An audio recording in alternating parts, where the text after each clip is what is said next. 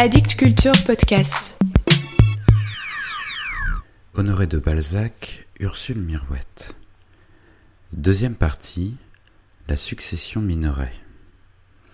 L'action commença par le jeu d'un ressort tellement usé dans la vieille comme dans la nouvelle littérature que personne ne pourrait croire à ses effets en 1829 s'il ne s'agissait pas d'une vieille bretonne, d'une kergarouette, d'une émigrée. Mais hâtons-nous de le reconnaître, en 1829, la noblesse avait reconquis dans les mœurs un peu de terrain perdu dans la politique.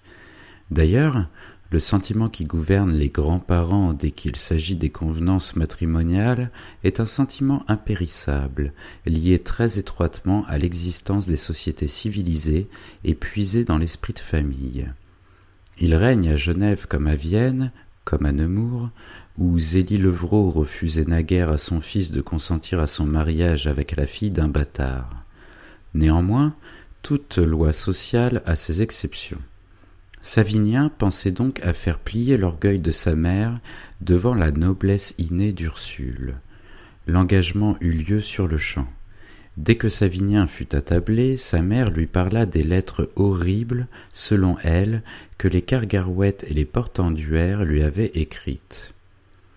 Il n'y a plus de famille aujourd'hui, ma mère, lui répondit Savinien. Il n'y a plus que des individus. Les nobles ne sont plus solidaires. Aujourd'hui, on ne vous demande pas si vous êtes un portenduère, si vous êtes brave, si vous êtes homme d'État. Tout le monde vous dit Combien payez-vous de contributions? Et le roi? demanda la vieille dame. Le roi se trouve pris entre les deux chambres comme un homme entre sa femme légitime et sa maîtresse. Aussi dois-je me marier avec une fille riche, à quelque famille qu'elle appartienne, avec la fille d'un paysan si elle a un million de dot et si elle est suffisamment bien élevée, c'est-à-dire si elle sort d'un pensionnat. Ceci est autre chose, fit la vieille dame. Savinien fronça les sourcils en entendant cette parole. Il connaissait cette volonté granitique, appelée l'entêtement breton, qui distinguait sa mère, et voulut savoir aussitôt son opinion sur ce point délicat. Ainsi, dit-il, si j'aimais une jeune personne, comme par exemple la pupille de notre voisin, la petite Ursule, vous vous opposeriez donc à mon mariage? Tant que je vivrai, dit-elle, après ma mort, tu seras seul responsable de l'honneur et du sang des portenduères et des cargarouettes.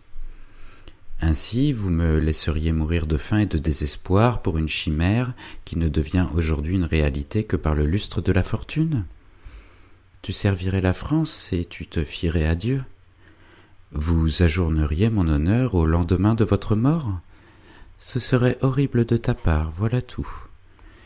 Louis XIV a failli épouser la nièce de Mazarin, un parvenu. Mazarin lui-même s'y est opposé. Et la veuve de Scarron C'était une Daubigné. D'ailleurs, le mariage a été secret. Mais je suis bien vieille, mon fils, dit-elle en hochant la tête. Quand je ne serai plus, vous vous marierez à votre fantaisie. Savinien aimait et respectait à la fois sa mère, il opposa sur-le-champ mais silencieusement à l'entêtement de la vieille Kergarouët un entêtement égal, et résolut de ne jamais avoir d'autre femme qu'Ursule, à qui cette opposition donna, comme il arrive toujours en semblable occurrence, le mérite de la chose défendue. Lorsque, après Vêpres, le docteur Minoret et Ursule, mis en blanc et rose, entrèrent dans cette froide salle, l'enfant fut saisi d'un tremblement nerveux, comme si elle se fût trouvée en présence de la reine de France, et qu'elle eût une grâce à lui demander.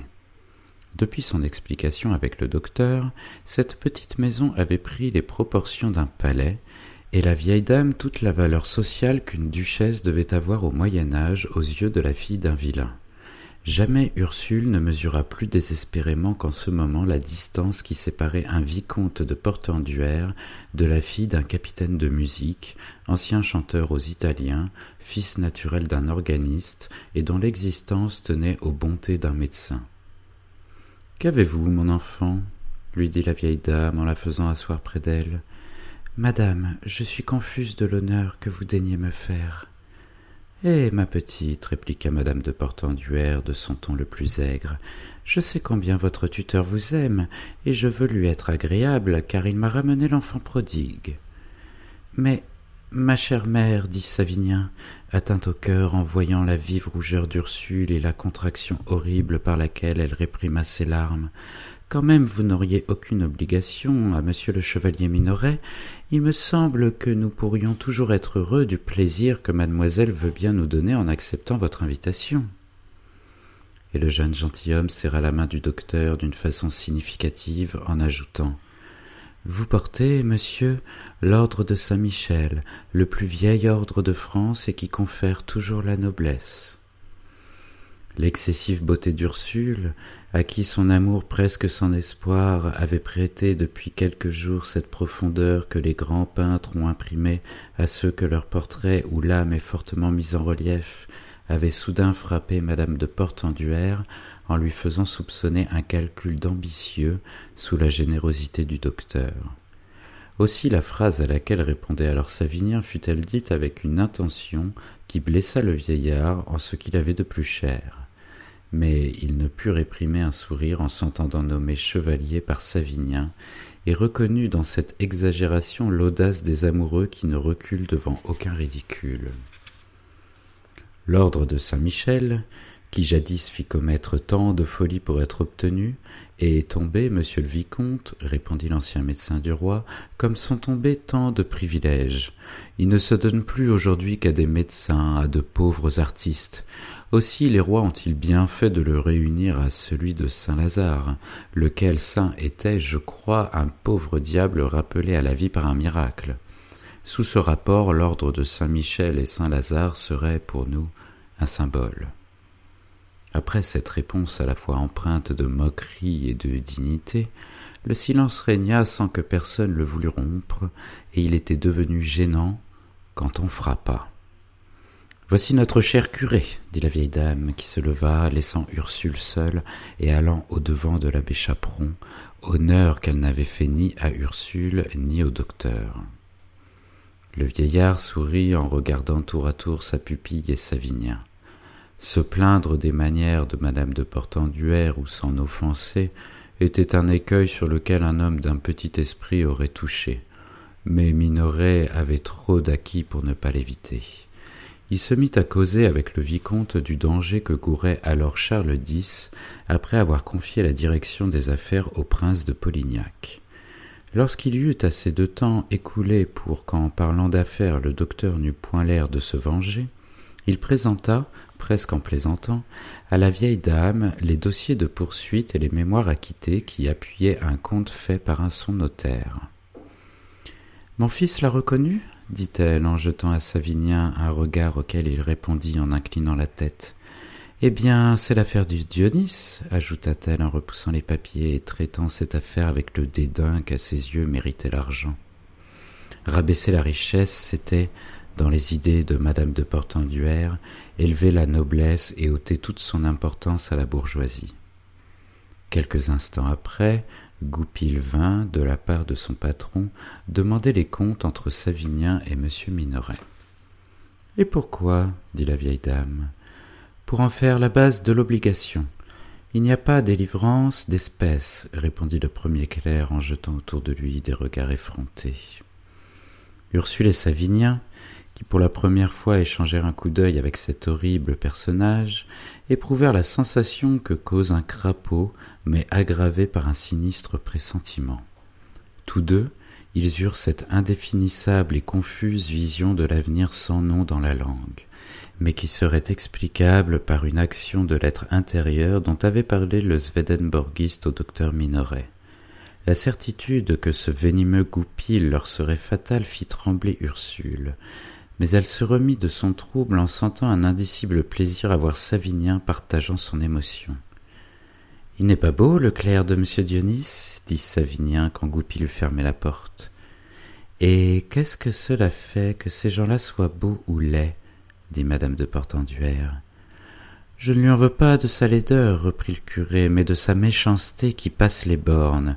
Il y met de la scélératesse. Malgré son désir d'être aimable, le docteur devint digne et froid. Les deux amoureux furent gênés. Sans la bonhomie de l'abbé Chaperon, dont la gaieté douce anima le dîner, la situation du docteur et de sa pupille eût été presque intolérable. Au dessert, en voyant pâlir Ursule, il lui dit Si tu ne te trouves pas bien, mon enfant, tu n'as que la rue à traverser. Qu'avez-vous, mon cœur? dit la vieille dame à la jeune fille. Hélas, madame, reprit sévèrement le docteur, son âme a froid, habituée comme elle l'est à ne rencontrer que des sourires. Une bien mauvaise éducation, monsieur le docteur, dit madame de Portenduère. N'est-ce pas, monsieur le curé? Oui, madame, répondit Minoret en jetant un regard au curé qui se trouva sans parole. J'ai rendu, je le vois, la vie impossible à cette nature angélique, si elle devait aller dans le monde, mais je ne mourrais pas sans l'avoir mise à l'abri de la froideur, de l'indifférence et de la haine. Mon parrain, je vous en prie, assez. Je ne souffre pas ici dit-elle en affrontant le regard de madame de portenduère plutôt que de donner trop de signification à ses paroles en regardant savinien. Je ne sais pas madame dit alors savinien à sa mère si mademoiselle ursule souffre mais je sais que vous me mettez au supplice. En entendant ce mot arraché par les façons de sa mère à ce généreux jeune homme ursule pâlit et pria madame de portenduère de l'excuser elle se leva, prit le bras de son tuteur, salua, sortit, revint chez elle, entra précipitamment dans le salon de son parrain, où elle s'assit près de son piano, mit sa tête dans ses mains, et fondit en larmes. Pourquoi ne laisses-tu pas la conduite de tes sentiments à ma vieille expérience, cruel enfant? s'écria le docteur au désespoir. Les nobles ne se croient jamais obligés par nous autres bourgeois. En les servant, nous faisons notre devoir, voilà tout. D'ailleurs, la vieille dame a vu que Savinien te regardait avec plaisir. Elle a peur qu'il ne t'aime. Enfin, il est sauvé, dit-elle, mais essayez d'humilier un homme comme vous. Attends-moi, ma petite. Quand le docteur revint chez madame de Portenduère, il y trouva Dionys accompagné de messieurs Bongrand et Levrault, le maire, témoin exigé par la loi pour la validité des actes passés dans les communes où il n'existe qu'un notaire. Minoret prit à part monsieur Dionys et lui dit un mot à l'oreille, après lequel le notaire fit la lecture de l'obligation. Madame de Portenduère y donnait une hypothèque sur tous ses biens jusqu'au remboursement des cent mille francs prêtés par le docteur au vicomte, et les intérêts y étaient stipulés à cinq pour cent. À la lecture de cette clause, le curé regarda Minoret, qui répondit à l'abbé par un léger coup de tête approbatif. Le pauvre prêtre alla dire à l'oreille de sa pénitente quelques mots auxquels elle répondit à mi-voix. Je ne veux rien devoir à ces gens-là. Ma mère, monsieur, me laisse le beau rôle, dit Savinien au docteur. Elle vous rendra tout l'argent et me charge de la reconnaissance. Mais il vous faudra trouver onze mille francs la première année à cause des frais du contrat, reprit le curé. Monsieur, dit Minoret à Dionys, comme monsieur et madame de Portenduère sont hors d'état de payer l'enregistrement, joignez les frais de l'acte au capital, je vous les payerai. Dionys fit des renvois, et le capital fut alors fixé à sept cent mille francs. Quand tout fut signé, Minoret prétexta de sa fatigue pour se retirer en même temps que le notaire et les témoins. Madame, dit le curé, qui resta seul avec le vicomte, pourquoi choquer cet excellent monsieur Minoret, qui vous a sauvé cependant au moins vingt-cinq mille francs à Paris, et qui a eu la délicatesse d'en laisser vingt mille à votre fils pour ses dettes d'honneur? Votre Minoret est un sournois, dit-elle en prenant une pincée de tabac. Il sait bien ce qu'il fait. Ma mère croit qu'il veut m'obliger à épouser sa pupille en englobant notre ferme, comme si l'on pouvait forcer un portenduère, fils d'une cargarouette, à se marier contre son gré. Une heure après, Savinien se présenta chez le docteur, où les héritiers se trouvaient, amenés par la curiosité. L'apparition du jeune vicomte produisit une sensation d'autant plus vive que, chez chacun des assistants, elle excita des émotions différentes. Mesdemoiselles Crémière et Massin chuchotèrent en regardant Ursule, qui rougissait. Les mères dirent à Désiré que Goupil pouvait bien avoir raison à l'égard de ce mariage. Les yeux de toutes les personnes présentes se tournèrent alors sur le docteur, qui ne se leva point pour recevoir le gentilhomme et se contenta de le saluer par une inclination de tête sans quitter le cornet, car il faisait une partie de tric-trac avec M. Bongrand. L'air froid du docteur surprit tout le monde. Ursule, mon enfant, dit-il, fais-nous un peu de musique.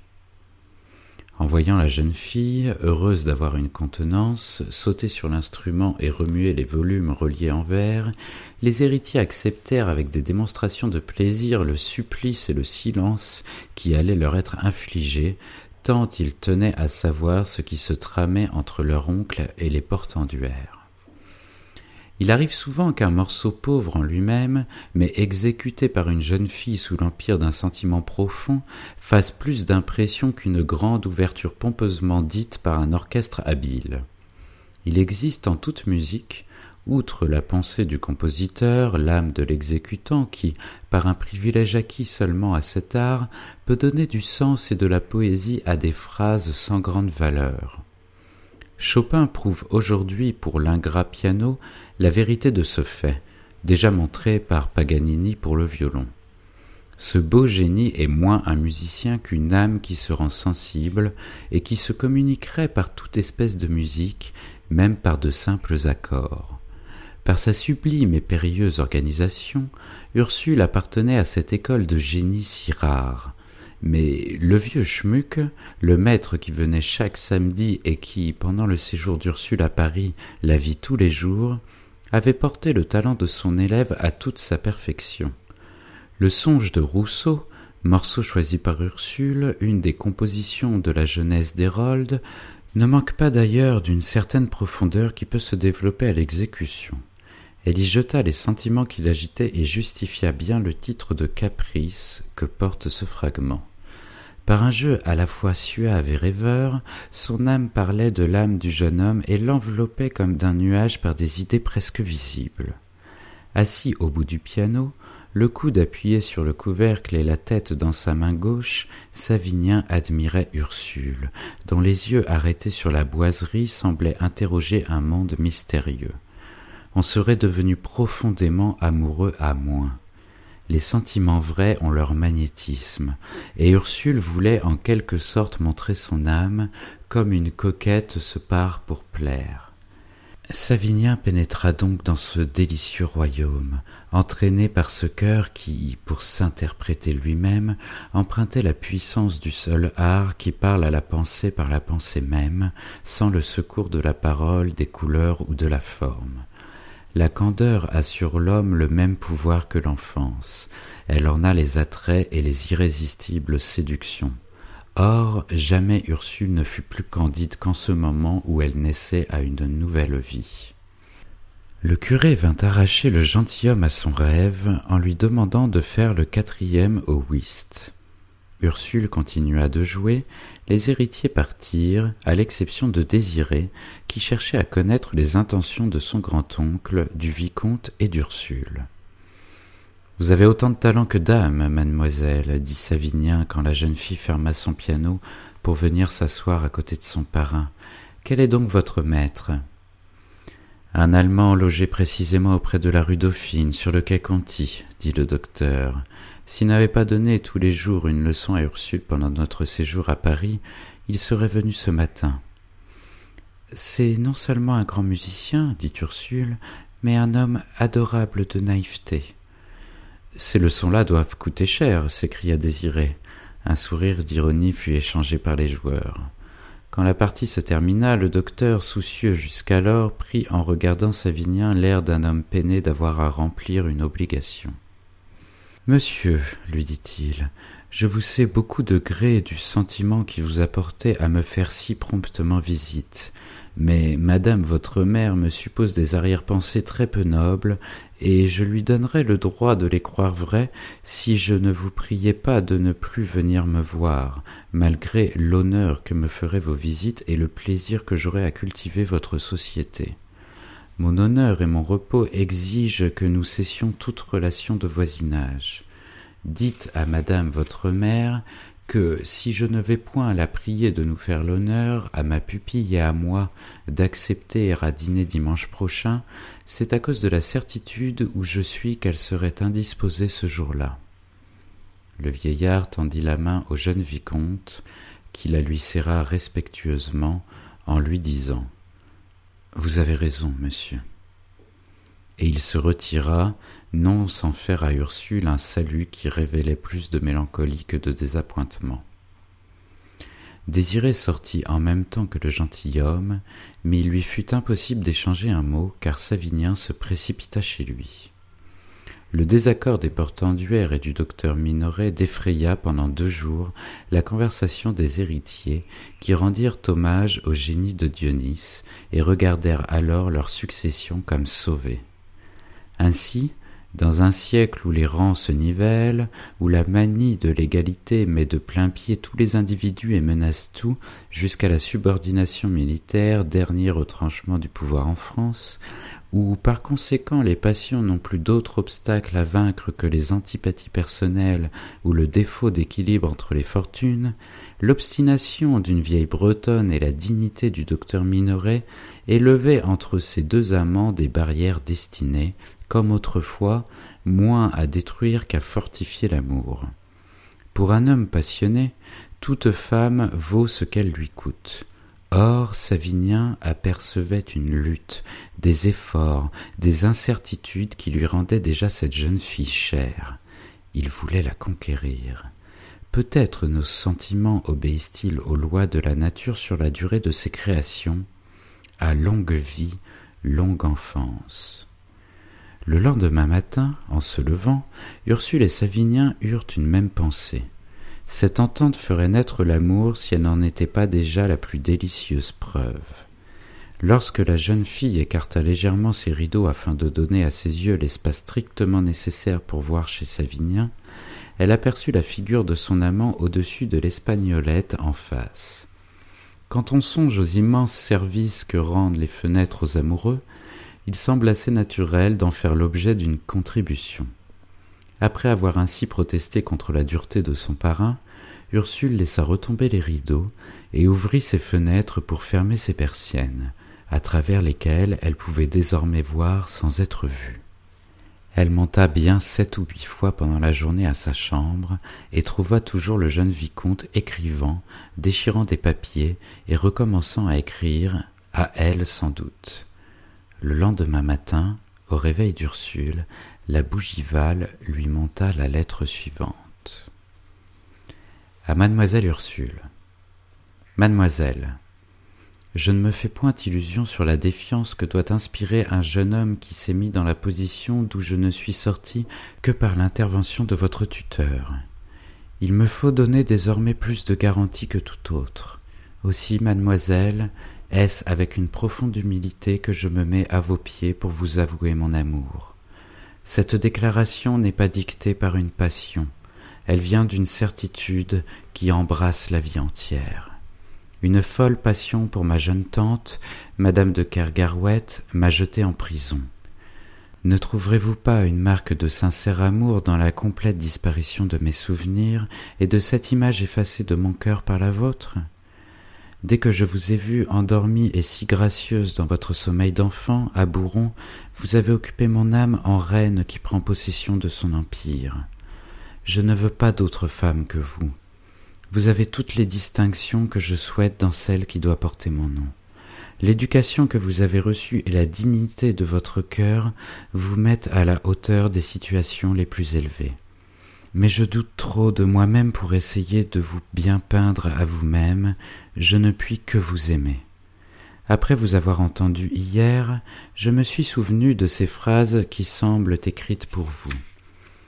Faites pour attirer les cœurs et charmer les yeux, à la fois douce et intelligente, spirituelle et raisonnable, polie comme si elle avait passé sa vie dans les cours, simple comme le solitaire qui n'a jamais connu le monde, le feu de son âme est tempéré dans ses yeux par une divine modestie.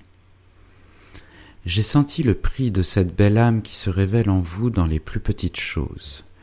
Voilà ce qui me donne la hardiesse de vous demander, si vous n'aimez encore personne, de me laisser vous prouver par mes soins et par ma conduite que je suis digne de vous. Il s'agit de ma vie, vous ne pouvez douter que toutes mes forces ne soient employées non seulement à vous plaire, mais encore à mériter votre estime, qui peut tenir lieu de celle de toute la terre. Avec cet espoir, Ursule, et si vous me permettez de vous nommer dans mon cœur comme une adorée, Nemours sera pour moi le paradis, et les plus difficiles entreprises ne m'offriront que des jouissances qui vous seront rapportées comme on rapporte tout à Dieu.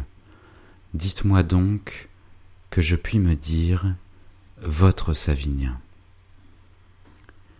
Ursule baisa cette lettre, puis, après l'avoir relue et tenue avec des mouvements insensés, elle s'habilla pour aller la montrer à son parrain. Mon Dieu, j'ai failli sortir sans faire mes prières, dit-elle en rentrant pour s'agenouiller à son prie-dieu. Quelques instants après, elle descendit au jardin et y trouva son tuteur, à qui elle fit lire la lettre de Savinien. Tous deux, ils s'assirent sur le banc sous le massif de plantes grimpantes en face du pavillon chinois. Ursule attendait un mot du vieillard, et le vieillard réfléchissait beaucoup trop longtemps pour une fille impatiente. Enfin, de leur entretien secret, il résulta la lettre suivante que le docteur avait sans doute en partie dictée. Monsieur, je ne puis être que fort honoré de la lettre par laquelle vous m'offrez votre main, mais à mon âge, et d'après les lois de mon éducation, j'ai dû la communiquer à mon tuteur, qui est toute ma famille, et que j'aime à la fois comme un père et comme un ami. Voici donc les cruelles objections qu'il m'a faites et qui doivent me servir de réponse.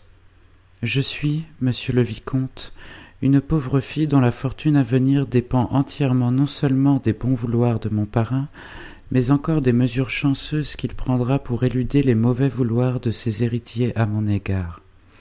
Quoique fille légitime de Joseph Mirouette, capitaine de musique au 45e régiment d'infanterie, comme il est le beau-frère naturel de mon tuteur, on pourrait, quoique sans raison, faire un procès à une jeune fille qui resterait sans défense. Vous voyez, monsieur, que mon peu de fortune n'est pas mon plus grand malheur. J'ai bien des raisons d'être humble. C'est pour vous et non pour moi que je vous soumets de pareilles observations, qui sont souvent d'un poids léger pour des cœurs aimants et dévoués, mais considérez aussi, monsieur, que si je ne vous les soumettais pas, je serais soupçonné de vouloir faire passer votre tendresse par-dessus des obstacles que le monde, et surtout votre mère, trouverait invincibles. J'aurai seize ans dans quatre mois. Peut-être reconnaîtrez-vous que nous sommes l'un et l'autre trop jeunes et trop inexpérimentés pour combattre les misères d'une vie commencée sans autre fortune que ce que je tiens de la bonté de feu monsieur de Jordy. Mon tuteur désire d'ailleurs ne pas me marier avant que j'aie atteint vingt ans. Qui sait ce que le sort vous réserve durant ces quatre années, les plus belles de votre vie Ne la brisez donc pas pour une pauvre fille. Après vous avoir exposé, monsieur, les raisons de mon cher tuteur, qui, loin de s'opposer à mon bonheur, veut y contribuer de toutes ses forces et souhaite voir sa projection, bientôt débile, remplacée par une tendresse égale à la sienne, il me reste à vous dire combien je suis touché et de votre offre et des compliments affectueux qui l'accompagnent. La prudence qui dicte cette réponse est d'un vieillard à qui la vie est bien connue, mais la reconnaissance que je vous exprime est d'une jeune fille à qui nul autre sentiment n'est entré dans l'âme. Ainsi, monsieur, je puis me dire, en toute vérité, votre servante, Ursule Mirouette. Savinien ne répondit pas. Faisait-il des tentatives auprès de sa mère? Cette lettre avait-elle éteint son amour? Mille questions semblables, toutes insolubles, tourmentaient horriblement Ursule et, par ricochet, le docteur, qui souffrait des moindres agitations de sa chère enfant. Ursule montait souvent à sa chambre et regardait chez Savinien, qu'elle voyait pensif, assis devant sa table et tournant souvent les yeux vers ses fenêtres à elle. À la fin de la semaine, pas plus tôt, elle reçut la lettre suivante de Savinien, dont le retard s'expliquait par un surcroît d'amour. À mademoiselle Ursule Mirouette. Chère Ursule, je suis un peu breton, et une fois mon parti pris, rien ne m'en fait changer. Votre tuteur, que Dieu conserve encore longtemps, a raison. Mais ai-je donc tort de vous aimer? Aussi voudrais-je seulement savoir de vous si vous m'aimez. Dites-le moi, ne fût-ce que par un signe, et c'est alors que ces quatre années deviendront les plus belles de ma vie. Un de mes amis a remis à mon grand-oncle, le vice-amiral de Kergarouët, une lettre où je lui demande sa protection pour entrer dans la marine. Ce bon vieillard, ému par mes malheurs, m'a répondu que la bonne volonté du roi serait contrecarrée par les règlements dans le cas où je voudrais un grade. Néanmoins, après trois mois d'études à Toulon, le ministre me fera partir comme maître de timonerie. Puis, après une croisière contre les Algériens, avec lesquels nous sommes en guerre, je puis subir un examen et devenir aspirant. Enfin, si je me distingue dans l'expédition qui se prépare contre Alger, je serai certainement enseigne, mais dans combien de temps? Personne ne peut le dire. Seulement, rendra les ordonnances aussi élastiques qu'il sera possible pour réintégrer le nom de portenduère à la marine. Je ne dois vous obtenir que de votre parrain, je le vois, et votre respect pour lui vous rend plus cher à mon cœur. Avant de répondre, je vais donc avoir une entrevue avec lui. De sa réponse dépendra tout mon avenir. Quoi qu'il advienne, sachez que, riche ou pauvre, fille d'un capitaine de musique ou fille d'un roi, vous êtes pour moi celle que la voix de mon cœur a désignée. Chère Ursule, nous sommes dans un temps où les préjugés, qui jadis nous eussent séparés, n'ont pas assez de force pour empêcher notre mariage. Avoue donc tous les sentiments de mon cœur, et à votre oncle des garanties qui lui répondent de votre félicité. Il ne sait pas que je vous ai dans quelques instants plus aimé qu'il ne vous aime depuis quinze ans. À ce soir. Tenez, mon parrain, dit Ursule en lui tendant cette lettre par un mouvement d'orgueil. Ah, mon enfant, s'écria le docteur après avoir lu la lettre, je suis plus content que toi. Le gentilhomme a, par cette résolution, réparé toutes ses fautes.